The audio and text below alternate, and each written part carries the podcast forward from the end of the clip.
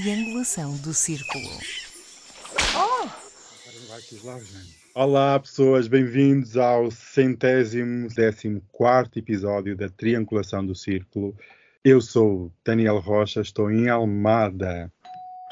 E eu sou o Miguel Agramonte e estou em Aveiro. Bem, eu sou o Max Spencer Donner e estou em Faro. Ai, todas reencontradas no nosso coisa. Ai, ai, filhas, e, não vou sair, e não vou sair daqui nos próximos meses, como isto anda de aviões. Exato, menos de avião. Nem pensar, o que eu tenho a pensar nas últimas semanas, nem pensar. Bem-vindos. Eu ia perguntar como é que está a ser a vossa semana com este calor e seca intensa. Meus amigos, como é que estão a aguentar? Estão bem? Muito bem, sempre hidratado, sempre Ah, ok. atento às condições meteorológicas.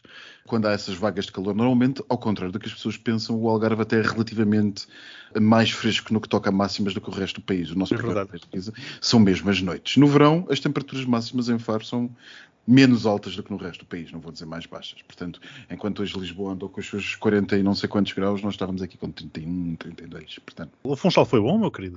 o Funchal foi Ah, muito sim, simpático. conta. Foi, o Funchal Hum. foi muito simpático, mas já sabem que quando uma pessoa vai em trabalho a um sítio é aterrar, tratar dos assuntos e sair. Aliás, É o meu amigo Miguel sabe bem bem de- desse Nem me assunto. fales. Eu, eu digo isto porque estou a olhar aqui para uma boiazinha que eu comprei no Funchal, que é um unicórnio maravilhoso, Hum. que é uma daquelas boiazinhas para uma pessoa pôr uma lata, sabes, assim, na Hum, piscina. Sim. Hum.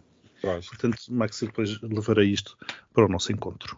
Uau, vai haver Não. encontro? É, Uh, mas, mas como não há piscina, tu não vens. Mas há Ah, praia, meu querido. Ah, não, não, não, ah, calma, eu vou-me retirar desta parte da conversa, porque isso é um tema entre o Max e o Daniel. É um tema quente, é um hot topic. Bem, mas por falar em temas quentes, vamos lá então à nossa semana. Foi uma grande Vamos semana. sim, e esta semana, como o Max estava aqui já a começar, é uma grande semana, todas elas têm sido realmente recheadas. Este calor agrava a situação e vamos aqui dividir o, o episódio entre parte nacional e parte internacional. E começamos na nacional. Nós todas estivemos em direto no Congresso do PSD no Porto, assistimos ao discurso do novo líder e assistimos também esta semana a um episódio que não é normal em maiorias absolutas, que é uma moção de censura ao governo do Partido Socialista. E eu, em vez de estar aqui para aqui a falar, eu vou querer saber a vossa opinião entre dois temas. Um, como é que vocês caracterizaram a posição ideológica do novo líder do PSD com o discurso que fez no Congresso e durante a semana que teve ao serviço? E a segunda é se consideram que a moção de censura foi direcionada ao governo ou se foi direcionada ao Partido Social Democrata. Contem-me coisas. O Congresso do PSD, eu estou convencido que elegeram o futuro Primeiro-Ministro de Portugal. Por muito que isto deixe muitas pessoas tristes, eh, acredito que eh, Montenegro seja o futuro Primeiro-Ministro de Portugal. Não sei se no final do mandato natural de António Costa, não sei se antecipadamente. Creio que daqui a dois anos, quando houver eleições no PSD, ele vai ser reconduzido no cargo. Assistimos a, uma união do partido, coisa que Rui Rio nunca conseguiu ter. O discurso dele foi interessante, mas depois lança a questão. eh, Reparem que ele, com a questão da regionalização, ou de não aceitar um referendo, porque ele não diz que não aceita a regionalização, ele diz que não aceita um referendo para a regionalização. Ao fazer eh, essa declaração no seu discurso de encerramento, apagou tudo o resto. Quase que o que as pessoas falam do seu discurso é precisamente a questão da regionalização. E diz que não o aceita em 2024 porque há eleições, em 2025 porque há eleições, em 2026 porque há eleições. Portanto, vai adiando. Não sei se há eleições em 2027, mas o que me dá a sensação é que ano em que houver eleições não haverá regionalização. Portanto, não haverá referendo à regionalização. Curiosamente, já quanto ao referendo eh, relativamente à eutanásia, Luís Montenegro já estava perfeitamente à vontade para o fazer em qualquer altura, houvesse ou não houvesse eh, eleições. Portanto, a mim parece-me que há aqui uma discrepância de critérios relativamente a referendos, e por aqui concluo que efetivamente ele não quer fazer regionalização, porque se tivesse interesse, tal como tinha interesse em referendar a eutanásia, não veria problemas em fazer esse mesmo referendo num ano em que houvesse eleições. Depois vimos o Trampinha convencido de que agora é que era. Repara que ele, quando lança a moção de censura, ele fala primeiro para tentar encostar o PSD à parede, no momento em que o PSD acaba de, de, de eleger o novo líder, mas eh, também o faz para ganhar palco. Uma vez mais, sempre a mesma estratégia, e insisto, o Chega, tal como todos os outros partidos da extrema-direita, populistas, fascistas, etc, etc, etc, fazem sempre os possíveis por uh, ganhar palco e por ter tempo de antena. E esse era um dos motivos, fazer aquela berraria que sempre faz no Parlamento, e fê-lo uma vez mais. Para quem assistiu ao debate da moção de censura, eh, uma vez mais, a estratégia de sempre. Não vale a pena estar aqui a repetir a estratégia daquela gente. E, por outro lado, tentou encostar, eh, como disse o PSD, à parede. Ora, nem o PSD nem a Iniciativa Liberal aceitaram, portanto, não vimos uma união das direitas, eh, tal como eu esperava conseguir fazer. Eu, sinceramente, também não alinho pela desunião das direitas. Okay? Eu acho que eh, há um consenso generalizado numa série de políticas e de abordagens, principalmente tendo o PSD, eh, Luís Montenegro à frente, portanto, entre o PSD e a Iniciativa Liberal, e acredito que esse seja precisamente o modelo que podemos ver nas eleições de 2026. Quanto à esquerda, votou contra, mas a esquerda já sabia mais ou menos como ia. É curioso ver a cara da Catarina Martins do Bloco de Esquerda perfeitamente enojada sempre que houve a forma de, do Trampinha discursar e falar e, e dirigir-se aos deputados e à Assembleia da República. Eu acho que realmente temos um alinhamento, agora sim vamos passar a ter uma oposição forte uh, ao PS, portanto o PS que se prepare, o PS tem vindo a fazer muitas asneiras, portanto é bom estar preparado para uma oposição num estilo mais, diria truculento, a iniciativa liberal, por vezes, com aqueles populismos, continua a dizer que não lhes fica bem, mas que felizmente não chegam ao extremo do Chega, e espero eu, realmente, aqueles dois partidos conseguirem estabelecer uma linha vermelha eh, relativamente ao Chega, para lá da qual não passem, que isolem aquele tumor que existe na Assembleia da República. Vamos ver, não era claramente o momento certo, porque não se apresenta uma moção de censura a um governo após estar três meses em função, uma vez mais, foi a estratégia de querer fazer barulho e querer aparecer. Só uma última nota para uma série de barracadas que o Chega vai fazendo. Eh, uma delas que nos diz respeito a nós, resolveram pôr nas suas publicações nas redes sociais um hashtag orgulho, eh, orgulho nacionalista, orgulho qualquer coisa. Só que como estamos no mês do orgulho, o Instagram, etc., começou a transformar aquele hashtag orgulho e começou a pôr as, as, cores da bandeira LGBT, o que deixou aquele pessoal todo em pânico e começaram a mandar o WhatsApp todos uns aos outros. Retirem rapidamente e ponham orgulho em ser chega ou qualquer coisa, porque a última coisa que eles queriam era ser conectados com o LGBT. Por falar em orgulho, uma última nota. Muito obrigado, muitos parabéns a todos os alunos e não só a todos os, os membros da comunidade académica da Universidade de Aveiro que se manifestaram à frente da reitoria contra a palhaçada daquele professor que está suspenso e relativamente ao qual falámos na semana passada. Eu vou começar justamente por Aveiro. Eu sei que isto não tem a ver com o tema, mas vou começar justamente por Aveiro. E devo dizer que fiquei positivamente impressionado com aquilo que se passou, justamente porque foi logo a seguir à pergunta que eu fiz aqui, em troca de argumentos com o Miguel, onde é que estava a comunidade de Aveiro. E reagiram, eh, reagiram, e uma pequena farpazinha ao Miguel, muitas delas motivadas por uh, movimentações uh, de associações, mas o que é facto é que pela primeira vez houve uma reação que foi ligeiramente transversal a toda a comunidade LGBT e isso foi extraordinariamente positivo. E não Portanto, só, não só também havia lá muita gente que e não também, era LGBT. Exatamente. Exatamente. Portanto, partilho dessa nota positiva que o Miguel fez.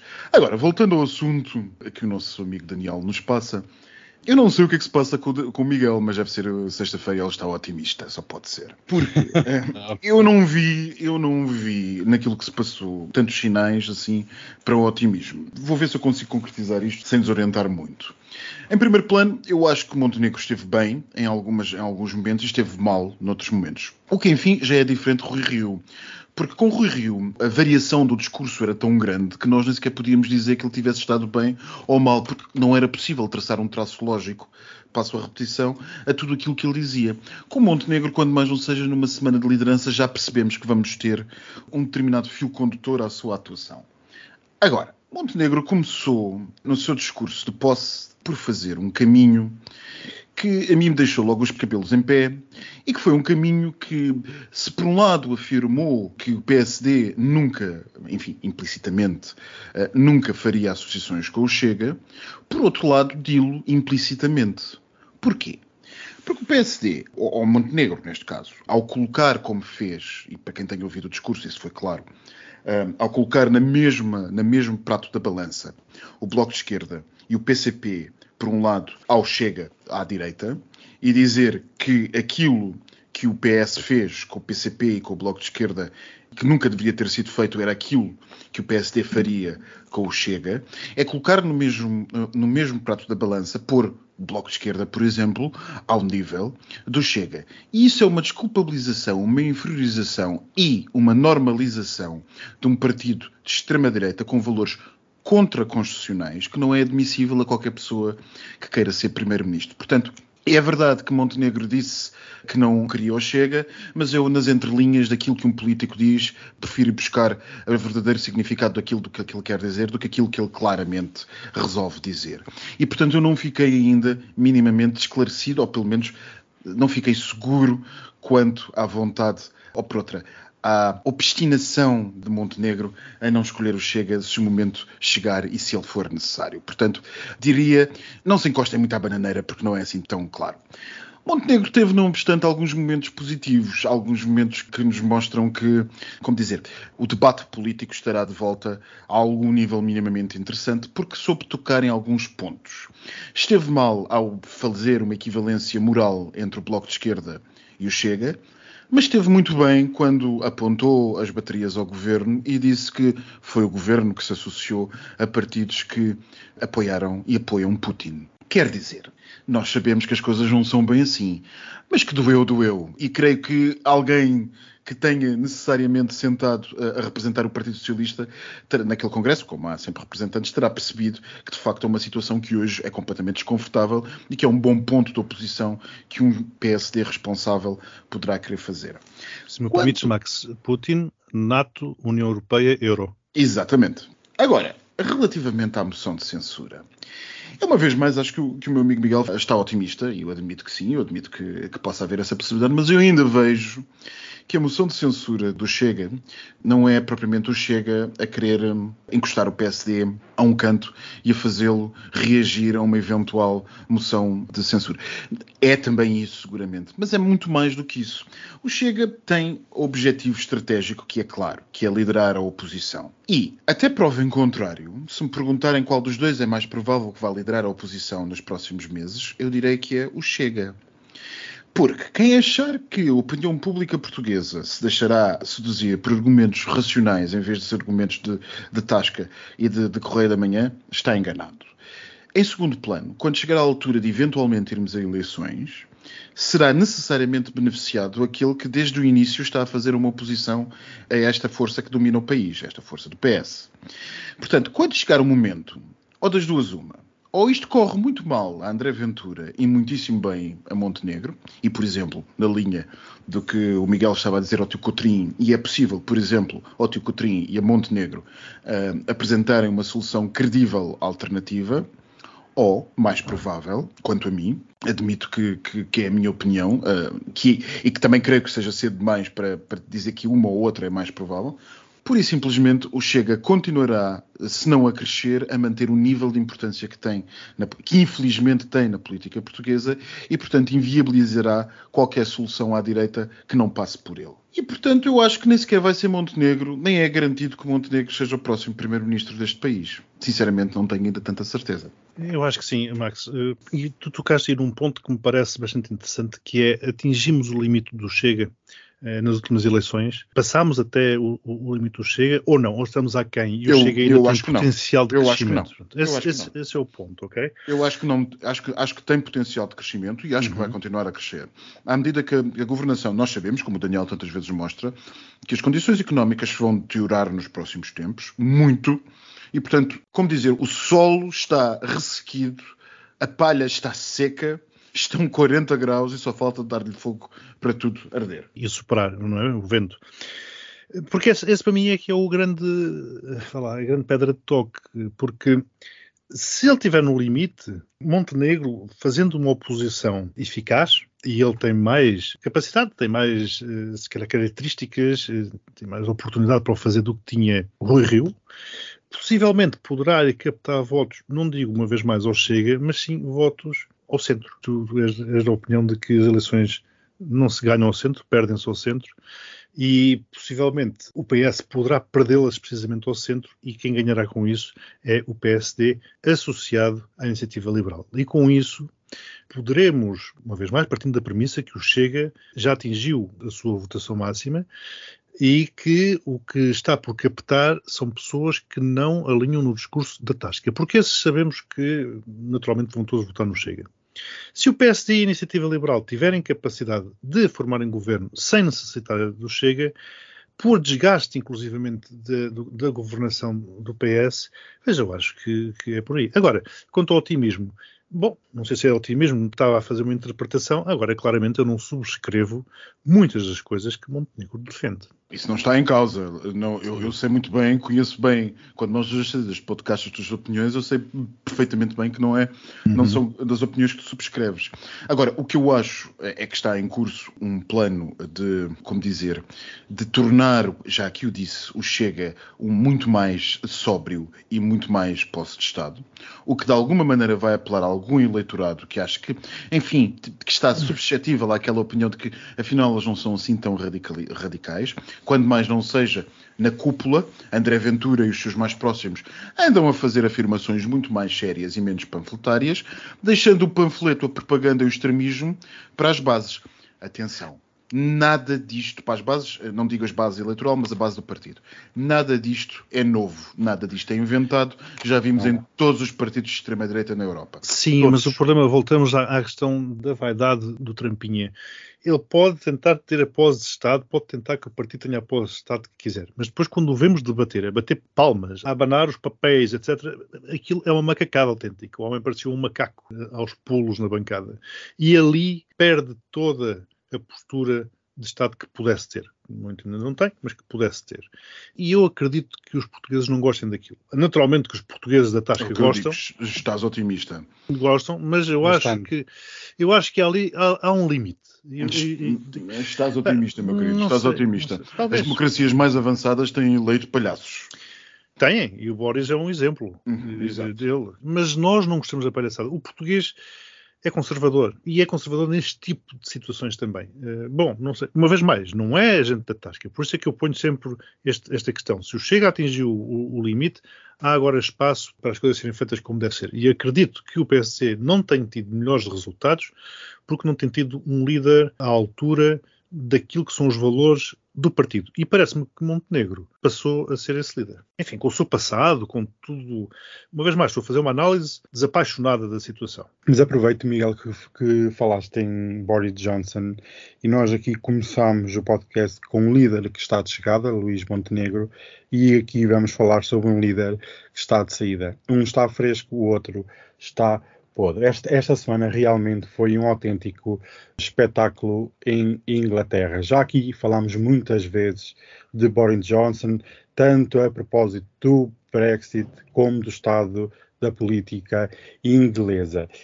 E eu sempre achei que, vou dar aqui um bocadinho a minha opinião, de como é que um, uma personagem destas, com este nível, chega a um governo que historicamente acaba sempre por ter pessoas de renome, pessoas de realmente dignas de estadistas, mas este senhor parece não ter nada disso e até digo-lhe já que a idoneidade de Boris Johnson deixa muito a desejar. Esta semana eu li uma frase muito interessante de um lord inglês do século XIX em que dizia que a Grã-Bretanha não tem amigos eternos, não tem inimigos eternos, mas tem interesses eternos. E parece que Boris Johnson não tomou conta de nenhum. Eu quero aqui uma caracterização da vossa parte, como é que vocês eh, assistiram a este espetáculo, que nem há um mês atrás, ou penso que há sensivelmente um mês, Boris Johnson teve um teste e sobreviveu. Toda a gente pensava que ia cumprir o mandato até ao fim, mas afinal está de saída. Contem-me tudo, o que, é, o que é que vocês acharam deste momento histórico, que é realmente histórico. Eu destaco dois factos interessantes deste dia em que o Boris Johnson anunciou a sua saída. Em primeiro, aquela senhora inarrável Maria Zaparova, ou não sei como é que se pronuncia, que é, para quem não saiba, porta-voz do Ministério dos Negócios Estrangeiros russos, que disse algo como isto acerca de Boris Johnson uh, de ter demitido do governo. Disse algo como isto. Quem se mete com a Rússia normalmente acaba com os dentes partidos e, tendo os dentes partidos, sufocará neles até à morte. Este é o primeiro ponto. Portanto, isto é o que a Rússia diz sobre Boris Johnson. E depois, um segundo ponto muito interessante, que é a respeitadíssimo Instituto de Sondagens inglês, YouGov, que a propósito da queda de Boris Johnson, resolveu perguntar aos ingleses o que é que achavam do Brexit. E 55% das pessoas a quem foi perguntado disseram que foi um mau negócio, foi um mau serviço. E 33% continuam a achar que foi uma boa ideia o Brexit. E é isto que nós chegamos com Boris Johnson. Boris Johnson conseguiu o Brexit, mas não conseguiu propriamente um Brexit, conseguiu aquilo que ele quis, deixando uma situação em que ninguém está contente, nem sequer, nem sequer os Brexiters. E deixa apenas, quando a mim, um péssimo legado na governação britânica de um nível baixo que nunca se viu nos primeiros ministros britânicos. Agora, esta foi provavelmente a pior altura para isto ter acontecido com tudo o que nós temos a acontecer no leste da Europa. Não sei quem virá a seguir. Muito provavelmente a Ben Wallace, segundo a imprensa britânica. Enfim, ou Liz Truss. Qualquer um dos dois são falcões até tendencialmente mais radicais no que toca à Rússia do que Boris Johnson. Veremos, sinceramente não sei. E a União Europeia também fez o favor, a Comissão Europeia também fez o favor, juntamente com o governo de, da Irlanda, serem relativamente, eu achei relativamente deselegantes uh, o comunicado acerca da, que ambos fizeram acerca da saída de Boris Johnson, dizendo que pode ser que agora as coisas corram melhor, literalmente isto. eu, eu acho, eu, eu, isso, eu achei, eu achei absolutamente deselegante do, do ponto de vista da, da Comissão Europeia e do governo irlandês dizerem semelhante coisa, porque normalmente há, é como quando as pessoas morrem, uma certa parcimónia não se dizer este tipo de coisas. Mas pronto, parece que Boris Johnson sai com aquilo que ele de facto era, causando sensações de paixão ou repulsa muito pronunciadas. Daniel, tu perguntaste como é que se chegou a este ponto, como é que se elegeu uh, Boris Johnson, e eu insisto que numa sociedade tipo reality show, que é aquela em que nós vivemos, elegem-se pessoas deste género, porque é isto que as pessoas gostam, é isto que vende, é isto que dá audiência. E portanto as pessoas querem representantes semelhantes a elas, que as divirtam, que não sejam enfadonhas, e será, que, que não será, chateiem. E será, tenham... Miguel, que, que não prefere então uma pessoa que abane muitos papéis e, e grite no meio de um parlamento? Nessa tua lógica? Esse é o problema, porque, como estavas a dizer, o, o Trampinha, ele quer parecer sério, aparece de gravata. Já reparaste que o Chega é o único partido de direita em que o pessoal está todo engravatado? Portanto, eles aparecem com aquela pose de Estado. Enquanto o Boris Johnson, ele aparecia, ah, eu lembro-me de um vídeo onde ele andava ali ao pé do London Eye, umas bandeirinhas pendurado num, num guindaste, o que raio que era. Ele fazia palhaçadas. Bom, também ele sempre foi, sempre fez palhaçadas, não é? Sempre escreveu palhaçadas, sempre agiu de uma forma bastante palhaçada. Portanto, há aqui, repara que o nosso líder da extrema-direita, ele quer manter uma postura de Estado, mas depois tem uma, um comportamento de tasca. Enquanto este tinha um comportamento de tasca era coerente, inclusivamente, na postura que mantinha. É, é que também, às vezes, para, em, em, defesa de Boris Johnson, nós muitas vezes colocamos na linha da extrema-direita populista. Boris Johnson não é uma pessoa de extrema-direita, claramente, e não é seguramente um Trump ou um Trumpinha no que toca a ideias políticas, mas é seguramente um grandíssimo populista. Sim. Um grandíssimo populista, os populistas hoje, seja à direita, seja à esquerda, sabem qual é a melhor maneira de dar das vistas e a melhor maneira de atuar. Ter uma camisa aberta e, e andar pendurado num, num baloiço ou o que é que aquilo era, acho que era uma, uma, uma espécie daqueles slides com bandeiras britânicas. Enfim, foi uma imagem que ficou e que o levou à vitória. Exato, mas porque ele tem um comportamento e um discurso que é coerente. O outro, nem por isso. Mas pronto, isto tem a ver com a, com a Mas Miguel, tu estás a ver no, da tua perspectiva e da nossa perspectiva de quem, felizmente, não concordamos com André Ventura. Os seus defensores sempre te dirão que é perfeitamente coerente e que aquilo é uma imagem credível. É possível. Falta de tirar o, o, casaco do fato e pô-lo nas costas da cadeira quando for comer, por exemplo, ou quando for um casamento. e arregaçar as mangas. Portanto, isto para mim é o resultado de uma sociedade tipo reality show. E que é isto em que nos tornamos, em que nos tornamos enquanto sociedade, infelizmente, no mundo ocidental. Relativamente a Putin, tu falaste aí da questão da Rússia, eu acho que isto nem nos sonhos mais audazes Putin alguma vez pensou que, que isto pudesse acontecer. Uma vez mais, ele investiu para isto.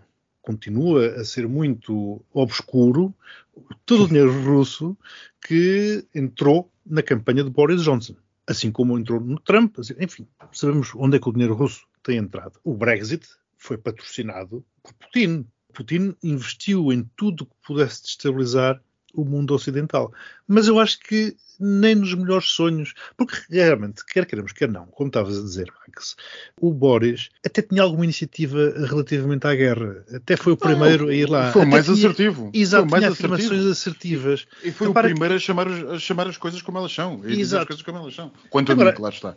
A minha esperança era que isso se devesse mais à equipa que ele tem e que eventualmente se manterá do que a ele próprio. Sim, é, eu, eu também tenho esperança, também tenho esperança nesse campo. E é uma, uma, equipa que é tipicamente britânica, que tem um alinhamento tipicamente britânico nestas coisas. E que não muda por mudar o palhaço que está à frente da coisa. Mais uma vez aproveito aqui a oportunidade do Miguel ter falado de Vladimir Putin que vamos passar para este último tema que está a dar as, as, dicas todas. Claro, que depois... eu estou aqui. Sim, isto está a, ser muito, está a ser um ah, baile muito fácil. É muito fácil, e na cima estou a trabalhar ao mesmo tempo. É, mas, enfim, está aqui a carteira a cair, uma coisa, enfim. E esta semana, também um bocadinho a ver com este caos político que se vive, quer em França, quer na Alemanha, quer na Inglaterra, vimos um Putin muito mais agressivo, muito mais inter interventivo e a fazer novos anúncios que metem em causa um fim de um conflito para breve. Nós já aqui temos falado várias vezes que existem vários níveis eh, neste conflito, económico, político, militar. Esta semana soubemos que a França e a Alemanha estão a começar a salvar empresas do setor energético que possam pôr em causa a segurança nacional de cada país. Isto demonstra que a crise energética e económica está a surtir efeito no continente europeu e não tanto na Rússia. E a nível político, o que me deixou um bocadinho mais assustado foi ver Vladimir Putin a anunciar um reagrupamento das suas forças e a afirmar categoricamente que isto era apenas o início da operação militar na Ucrânia e que este pequeno contingente, ele penso que usou assim as palavras mais ou menos, que é ainda tem mais forças para usar, forças frescas, prontas a invadir a Ucrânia e continuar o conflito. Isto tudo porque a Rússia está a ganhar a guerra, está a conseguir conquistar território e amigos. Como é que vocês veem esta nova escalada do conflito? Realmente existe ou não hipótese disto ter um termo? Eu acho que não se pode dizer que a Rússia está a ganhar a guerra. Pode-se dizer que a Rússia está a ganhar batalhas. E... Mas eu acho que a Rússia vai ganhar a guerra.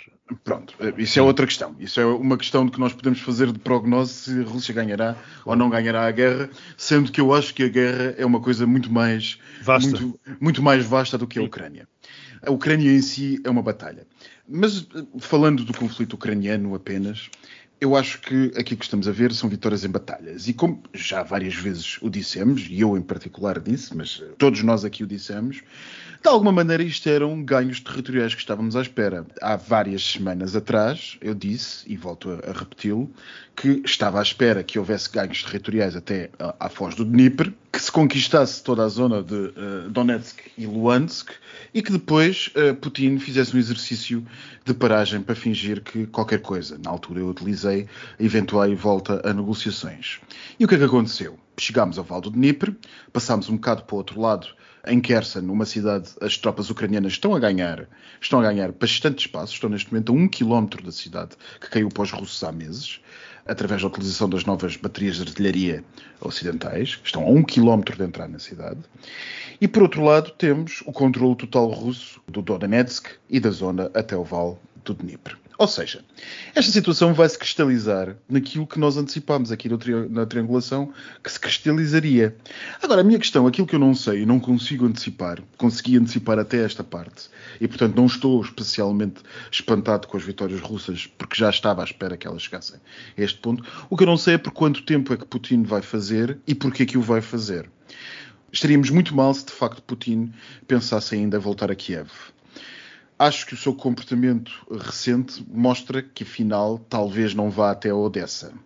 Mas por outro lado não me faz sentido. Portanto, eu neste momento tenho uma incapacidade de. Se por um lado tive uma capacidade de prever que chegaríamos até esta ponto, porque faria sentido do ponto de vista geopolítico e do ponto de vista estratégico, eh, dentro dos meus conhecimentos meramente amadores, eu agora sinceramente não consigo perceber o que é que se vai passar. Não sei se os meus amigos terão alguma ideia, mas sinceramente acho que ainda continua a ser provável que Putin se mantenha nesta situação durante algum tempo. Esse algum tempo não sei quanto é que será, mas se calhar será o verão. Depois do verão veremos como é que tudo está. Portanto, vai haver estas carambuças permanentes de manutenção de território, mas eu não estou à espera, talvez espero não estar enganado, mas não estou à espera de grandes ganhos territoriais ou variações territoriais nas próximas semanas. Antes, pelo contrário, os serviços ocidentais de informação têm-no dito que os ganhos russos podem estar a fazer linhas, mas são cada vez menos linhas da, da, imprensa internacional, mas são cada vez menos pronunciados. Ou seja, os russos na prática têm estado a focar o seu esforço de guerra violento, violentíssimo, mas numa determinada área, procurando outras áreas apenas quando querem atingir cadeias de abastecimento. Portanto, eu não sei, sinceramente, não sei. Eu tenho andado a espalhar a palavra eh, junto dos meus amigos que é aproveitem o verão porque vai ser o último. Que é pelo menos a minha convicção. Aproveitem bem este verão que aí vem. E de altamente otimista a rapidamente. eu continuo, eu continuo na minha, na minha linha de tentativa de interpretação da realidade. Onde é que Putin vai parar? Eu acho que a Ucrânia continua, a Ucrânia como um todo, continua a ser o seu grande objetivo se é agora, se é depois do verão, se é aproveitando o inverno e a crise energética que se Miguel, espera. Que, só é? resta saber é se é, que é o seu grande objetivo, parece-me claro. Só resta saber é se é territorialmente o seu grande objetivo ou se é só em termos de inviabilizar o país. Porque se Eu é para é inviabilizar é... o país, já quase que o conseguiu é territorialmente, porque o território, na mente dos ditadores e desta, desta gente que gosta de conquistar terreno, lá está, importa muito. A dimensão territorial do império e vamos ver, uma vez mais, se para pela Ucrânia. Mas aí eu, eu permito-me interromper, faço uma pergunta. Como é que a Rússia, que já perdeu o que perdeu até este momento. Ontem dizia um analista da televisão americana em tom de gozo. Já percebemos que a Rússia é o segundo melhor exército, não do mundo, mas dentro da Ucrânia. Claro está que isto é uma posição tipicamente americana e extremamente otimista. Mas é, o que é facto é que a Rússia tem estado a perder muito nesta guerra. E se para conquistar o que conquistou já perdeu o que perdeu, como é que ela conquistaria o resto da Ucrânia? E as pensas do quê? Bom, as pensas, por exemplo, daquilo que a Europa continua a pagar à Rússia por energia, que são milhões de euros por dia e que dificilmente consegue cortar de um dia para o outro. Eu sei que a Alemanha tem vindo a fazer planos para minimizar estas, eu não vou dizer mitigar porque eu odeio a palavra, para minimizar estes efeitos, mas vale o que vale. E vamos ver depois como é que a opinião pública reage. E vamos ver como é que a economia reage. E vamos ver como é que as restantes economias reagem à economia alemã reagir mal etc. Portanto, isso por um lado. Por outro lado, o Ocidente, todos aqueles países que impuseram sanções à Rússia, ficaram sem o dinheiro dos oligarcas, como nós sabemos. Mas esse dinheiro continua a existir e continua a ser investido agora noutras paragens. Portanto, eu acho que a Europa continua convencida, a Europa e os Estados Unidos continuam convencidos que o mundo são eles. É uma espécie de rei sol, como no episódio anterior o Daniel falava. Portanto, somos nós e o resto é um vácuo. E é cada vez menos isto. Portanto, os oligarcas continuam a receber o dinheiro e se não o gastam, se não o investem na Europa, se não patrocinam eventos, espetáculos culturais, eh, uma série de coisas que eram patrocinados pelos oligarcas, se não gastam dinheiro a frequentar bons restaurantes em Paris, a pagar boas marinas para os seus iates na Europa, vão fazê-lo no outro lado. São estas coisas que metem um bocado de confusão. Numa Europa, e agora deixo os Estados Unidos de lado, numa Europa que continua a achar-se o centro do mundo, quando realmente já há muito tempo deixou de ser. O centro do mundo já passou para a Ásia. E por isso é que nós vemos na Ásia os países alinharem-se com a Rússia, que isso sim é o que me assusta muito. Mas o que é que depois nós vemos aqui, que essa parte, para mim, é a parte mais ridícula? são conferências como aquela que aconteceu em Lugano, que são os países europeus a dividirem o bolo da reconstrução da Ucrânia, partindo do princípio. Isto é de, um, de uma alienação total da realidade. Uma, aquela conferência de Lugano, eh, já a dizerem como é que vão, quem é que vai reconstruir o quê, quem é que vai pagar o quê da Ucrânia, mas nem sequer está a vitória da Ucrânia, do Ocidente garantida Aliás, nós aqui até concordamos que a probabilidade da Rússia vencer até é maior do que, do que a do Ocidente. Vamos construir o quê? Com o quê? Quem? Se calhar quem vai construir ali, quem vai ganhar uma pipa de massa até vai ser a Rússia, a reconstruir a Ucrânia que, ela própria destruiu. É o que eu tinha a dizer sobre este assunto, que me parece cada vez mais descolado da realidade. Andando, andando, ainda vão concordar comigo. Era melhor que o Ocidente tivesse entrado por lá dentro. Putin lançou o desafio uh, recentemente. Putin disse: se quiserem, venham combater a Rússia na Ucrânia. Não, entrava-se por lá dentro não para combater a Rússia, para ocupar, por simplesmente. Uh, Já estou desde o início a dizer isso, ainda não tinha.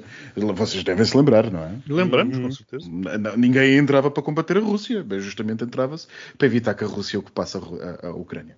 Aliás, Zelensky pediu muitas vezes que Exatamente. fizesse um bloqueio, Exatamente. um bloqueio aos céus. eh, Exatamente. Não, o- o- para mim nem sequer era o bloqueio, era mesmo a entrada no país. Devia-se ter entrado no país. Ponto final, parágrafo. Se tivesse entrado. O que era Putin que ia disparar sobre as tropas ocidentais? Não creio. E Zelensky, reparem, começa, ele começa a denotar desgaste. As pessoas, uma vez mais, a sociedade de reality show, aqueles live, aquelas coisas, as pessoas já não estão a ligar muito para aquilo. Nem os próprios ucranianos, quanto mais. Nós próprios. Yeah, portanto, exatamente. Ele tem que começar a entrar noutro esquema, ele tem que fazer aparecer a mulher e os filhos, qualquer coisa assim. do género. Tristeza. Tristeza mesmo. Bem, e é chegado aquele momento. O postigo de Daniel. Migas de coração. Olá! Olá, querem um refresco, uma limonada? Ai, sim, por favor.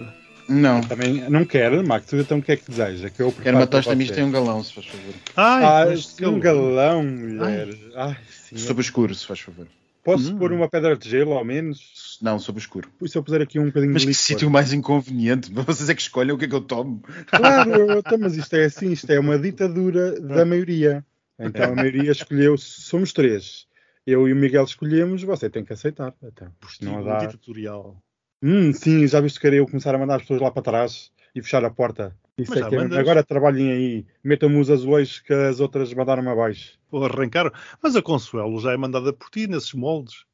Já, mas ela gosta. Nós, isto é o nosso trato. Ela é assim que está no nosso contrato. Eu não assino nada, porque eu não assino papéis, é tudo de exploração. Ah, já tinha saudades. É limonada em cima da cabeça. Está tanto frio, está desculpa, está fui tanto pedir à calor. Consola que me servisse, vocês não, não, não me trouxeram o que eu queria. Até, mas é o galão ou não é o galão? Isto é, é um garoto, como dizia o outro. Sai um garoto. Ah, sim. Ai, ai, até fiquei seco dos lábios. Vou ter que passar a geleia real. A geleia real é de quem? Da rainha ou do Dom Duarte? Já passava a dizer eles chegam nestes rainha. bancos. Não, filha, eu, eu passei Não, um cifre era o quê? Era o quê? Era o W3, não era, Max? W3. W3 e depois tem o outro, que é o WD40. Criolina, W40. filha, põe criolina. Ai, É assim, isto eu fui, eu fui buscar, vocês não sabem, mas eu fui buscar estes bancos a uma sauna que fechou no Porto. Como é que se E eles chama? estão um bocadinho, era, como é que é, amor lusitano, ou assim, uma Ah. coisa assim se chamava. Quando abriram, eh, as pessoas deviam ter percebido que pelo nome ditaram assim na, da sauna. Mas eu fui lá buscar uma pechinchinha, eles estão é muito usados. Eu não tenho culpa. Mas, oh, mas quer dizer, Amor Lusitano não vos faz lembrar uma música do Festival da Canção? Faz, sim senhor. É, não é? Amor Lusitano. Lusitano não é 80. o bar, a sauna não é o Camões. Aonde? No Porto. Ai, não sei. Vou já pesquisar como é que isso se chama.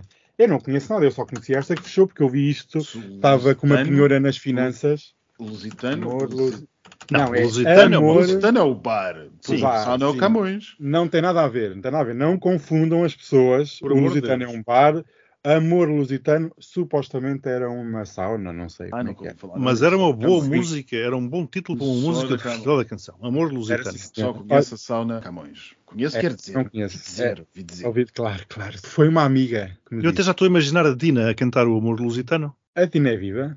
Não. Olha um holograma, agora está na moda nos Estados Unidos, um hologramazinho da Dina a cantar Amor Lusitano. Também dava tema para uma telenovela. Ou para um congresso do CDS. Ah, sim, olha que eu, eu adorei aquela união, como vocês falavam, toda a gente a dizer bem do líder e estava tudo já era a preparar ali umas faquinhas assim. Vamos afiando com calma, porque daqui a uns tempos podem ser precisas. Eu gostei, amor lusitano, realmente vou mudar aqui para em vez de postigo. Porque isto realmente eu dou muito amor lusitano às pessoas. Dás. Vocês quando cá vêm não se sentem bem. Muito. E o, e o Max, o Max já vai fazer uma crítica, eu sei. Eu, eu estava calado. Eu não servi o galão, pronto. Oh, Max, pergunta se isto tem piscina. Eu não sei porque é que eu venho cá com isto sem piscina, mas Eu sou muito má pessoa. Eu tenho de dizer aqui, às- às- eu não sou uma pessoa muito boa da cabeça e então recusei um convite por não ter piscina. Que eu sou uma snob. E então eu, se pudesse, tinha uma piscina portátil e eu levava para a casa das pessoas, se elas me dessem Se permissão. quiseres, eu tinha a boinha aqui do, do unicórnio. para piscina. Olha, dia 15 podemos combinar. Eu vou aterrar no meu helicóptero vindo da base. Eu vou lá fazer um serviçinho. Ai, é, já está a encher a boia. Ah, isto vai demorar uma semana. Já está. Não, é uma mini boia, é uma boia para latas. Já está. Ai, latas. Pensei que É. fosse uma boia para eu me pôr lá dentro. Não, isso, tem, isso é falar com, olha, com um ouvinte do- da triangulação que comprou um unicórnio gigantesco que outro dia pôs em cima daquilo no mar, veio uma rabanada de vento e pronto. E foi, foi complicado. ok, gostei. Eu vou comprar esses unicórnios. Eu vou querer para a minha piscina. Porque eu acho que é muito gira. Eu vou comprar. Bem. E é assim, isto é assim a vida, está calor, vocês, olha, bebam água, bebam champanhe, quem não, quem não pode água beba champanhe, e pronto, e um beijinho para todos, uma boa semana, um bom ano. Obrigado. Eu adoro vocês todos. Hum, E ap- aproveitem o verão. Aproveitem que é o último. Eu vou para o Dubai arranjar um shake. Boa Shake, sorte shake, com as shake. malas. Boa sorte no Dubai. não é? Beijinhos. Beijinhos. If you hate him, you'll love what I say. Can't put it off any longer.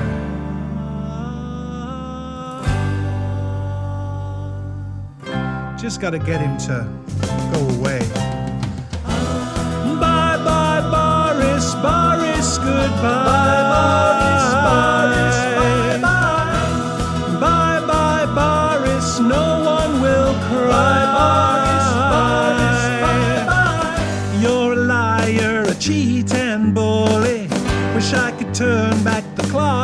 set us free. I wish it could be. Having parted, you tried to spin it. Race the truth, you could never win it.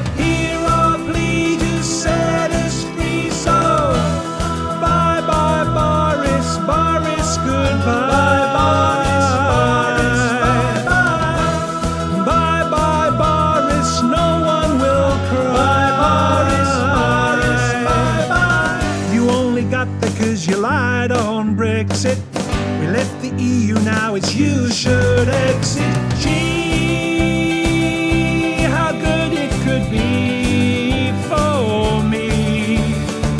I wanna tell you that you just can't linger. Wave you goodbye with our middle finger. Here our plea to us